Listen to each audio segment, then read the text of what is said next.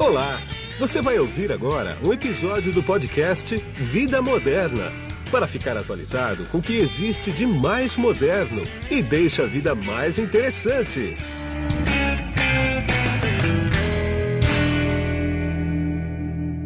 Olá, aqui é Guido Orlando Júnior, diretor de conteúdo do portal Vida Moderna, e nesse podcast aqui o Adriano Camargo bateu um papo sobre cloud computing. Vai lá, Adriano. Oi, aqui é Adriano Camargo, para mais um podcast do portal Vida Moderna. Hoje nós estamos na empresa Binário para falar a respeito de cloud. As pessoas têm um pouco de dúvida ainda a respeito de serviço de cloud. Nós viemos aqui entender um pouquinho mais. Eu estou com o Luiz Fernando, que é CBO da Binário. Tudo bom, Luiz? O Adriano, hum, tudo ótimo por aqui. Obrigado aí pela oportunidade de estar conversando com vocês. Legal. Luiz, fala pra gente um pouquinho desse mercado de cloud, que a gente tem visto uma adoção muito grande por empresas, por serviços na nuvem, e explica um pouquinho pra gente disso. Perfeito. Considero importante até antes de falar sobre mercado, a gente falar sobre computação em si. Na prática, a computação em nuvem ele é um modelo novo, moderno, de você alocar recurso computacional. Então, no passado não tão recente, cada empresa contratava ou comprava o que achava que precisava de hardware. E a gente olhou ao longo da história, boa parte desse hardware ficou em desuso. Então a computação em nuvem, ela basicamente vem para permitir que esse hardware seja distribuído e alocado de acordo com a necessidade de cada software, de cada aplicação ou de cada atividade dentro de uma empresa em si. Então, basicamente, o conceito de nuvem é automatizar o uso de recursos computacionais. Adicionalmente, a gente tem isso acontecendo fora da casa das empresas, ou seja, em data centers que possuem um alto nível de qualidade. Por quê? Energia controlada, conectividade controlada, ambiente fisicamente muito mais seguro do que um data center é, enterprise tradicional. Então, esses são os pilares da computação em nuvem em si a gente tem de fato visto uma adoção acelerada, principalmente porque a aquisição de hardware em si ela acaba ficando cada vez mais cara ao longo do tempo.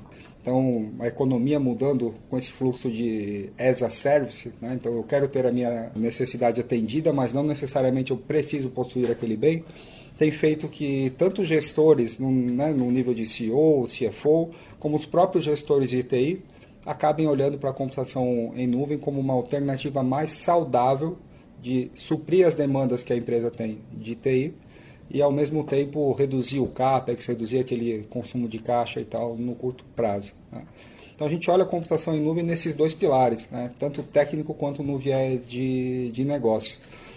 Em vias de regra, o upgrade tecnológico que a empresa passa a ter acesso ao aderir à computação em nuvem, ele é muito grande.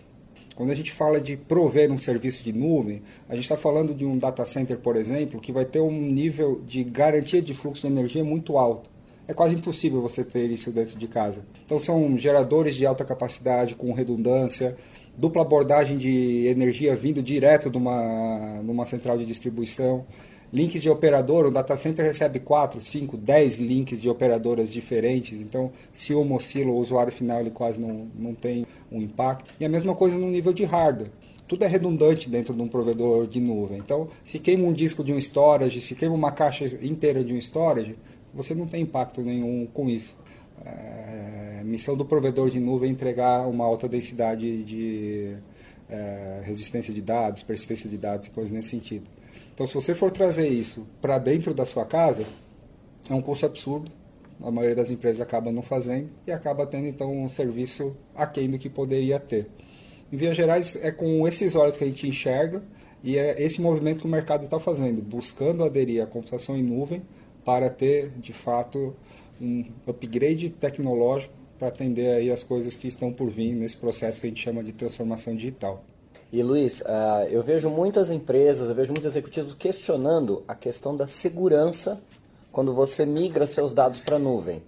Fica aquela coisa, para onde foram os meus dados? Quem está cuidando desses dados? Qual a segurança no acesso a esses dados e tal? Como, como isso impacta para vocês? Então, de fato, a, a, segurança da informação ela tem que ser pauta, não só do processo de adoção em nuvem, de computação em nuvem, mas no dia a dia de todos os negócios. A gente escreve e fala bastante sobre isso, que a informação ela não necessariamente é uma informação só digital. Você tem uma informação que pode ser analógica. Né? Uma conversa entre um vendedor e um cliente, uma conversa entre um administrativo e um advogado tal, ela gera dado e esse dado também precisa ser preservado. A segurança, no geral, quando a gente fala de computação em nuvem, você também acaba tendo alguns upgrades, começando pela segurança física. Existe uma ISO, né, uma norma que é a 27001, que ela padroniza o ambiente físico de um data center para que ele tenha todos os requisitos mínimos de segurança. Então, por exemplo, um data center que provê solução de nuvem, ele tem cinco camadas, no mínimo física, até você chegar no rack onde tem o servidor. Né? Então, a chance de alguém invadir, pegar um servidor de um cliente específico, roubar informação nessa camada, é praticamente impossível. Né? Diferente do escritório convencional. Se o cara entrou, rendeu alguém, ele tem chance de pegar o servidor e levar embora. Então, o sequestro físico de dados você praticamente elimina. Isso não resolve o problema da segurança lógica de dados. A segurança lógica de dados ela está muito mais ligada à adoção de boas práticas do que necessariamente estar em nuvem ou não estar em nuvem. A grande questão é, a invasão acontece por meio de internet. E a internet ela está na nuvem ou está dentro da sua casa também. A gente brinca que é, você plugou o cabinho azul atrás do servidor, você está aberto à vulnerabilidade. Então, o que, que é importante? Quando for aderir um ambiente de computação em nuvem, seguir todas as boas práticas que todos os fabricantes de cada aplicação vai rezar. Então, por exemplo, sistema operacional Microsoft. Né? Precisa deixar ele aberto para o mundo ou não precisa? Se não precisar, você vai fazer uma conexão privada com aquele servidor, é o que a gente chama de VPN. Nesse caso, o mundo não enxerga aquele servidor apenas os usuários que você precisa que enxergue. Então, conceitualmente, é tranquilo. Hoje em dia, essa barreira de. Os desafios para prover segurança eles já foram todos superados. E a gente acaba trabalhando por aqui, mas num processo de analisar como está desenhado o ambiente do cliente e ajudá-los a seguir estas boas práticas. Então, assim, seguindo boas práticas, você está mais seguro em nuvem do que estaria dentro de casa. Entendi.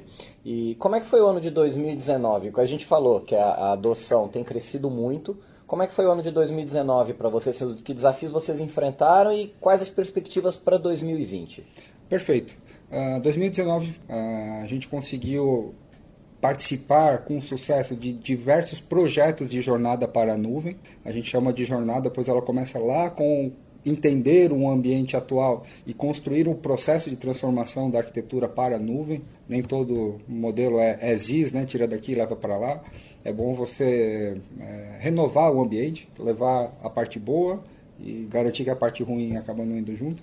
Então a gente fez isso com um número muito grande de empresas de diversos portes, empresas menores que estão hoje preocupadas com backup, preocupadas né, com ter uma persistência maior de dados empresas já de maior porte, que tem um número grande de servidores, 100, 200, 300 servidores rodando, então se migrar o ambiente inteiro desse, ele é complexo.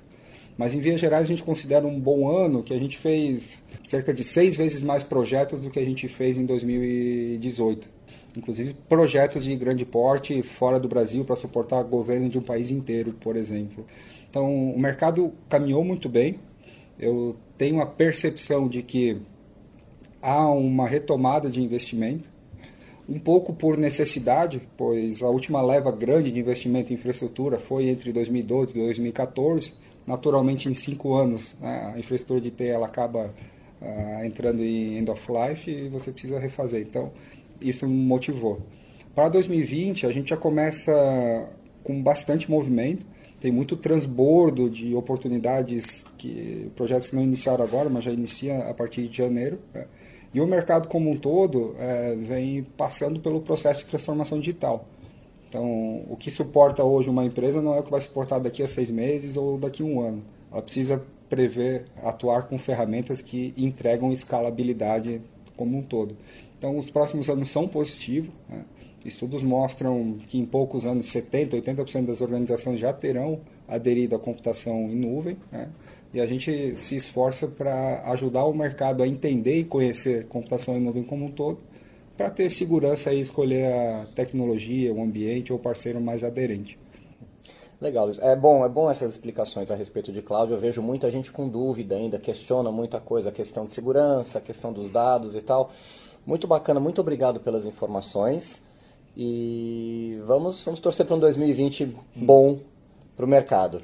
Vai se concretizar. Eu que agradeço pela visita, espero que a gente possa conversar outras vezes e qualquer ouvinte, qualquer pessoa que tiver alguma dúvida específica, por meio de você, pode mandar. A gente está aqui com a missão de desmistificar computação em nuvem para as pessoas. Tá ótimo, Luiz. Muito obrigado. E aqui foi o Adriano Camargo para mais um podcast do portal Vida Moderna. Você acabou de ouvir um episódio do podcast Vida Moderna. Assine grátis nos apps Spotify, iTunes, Deezer, Tuning, Google Podcast e Android Podcast.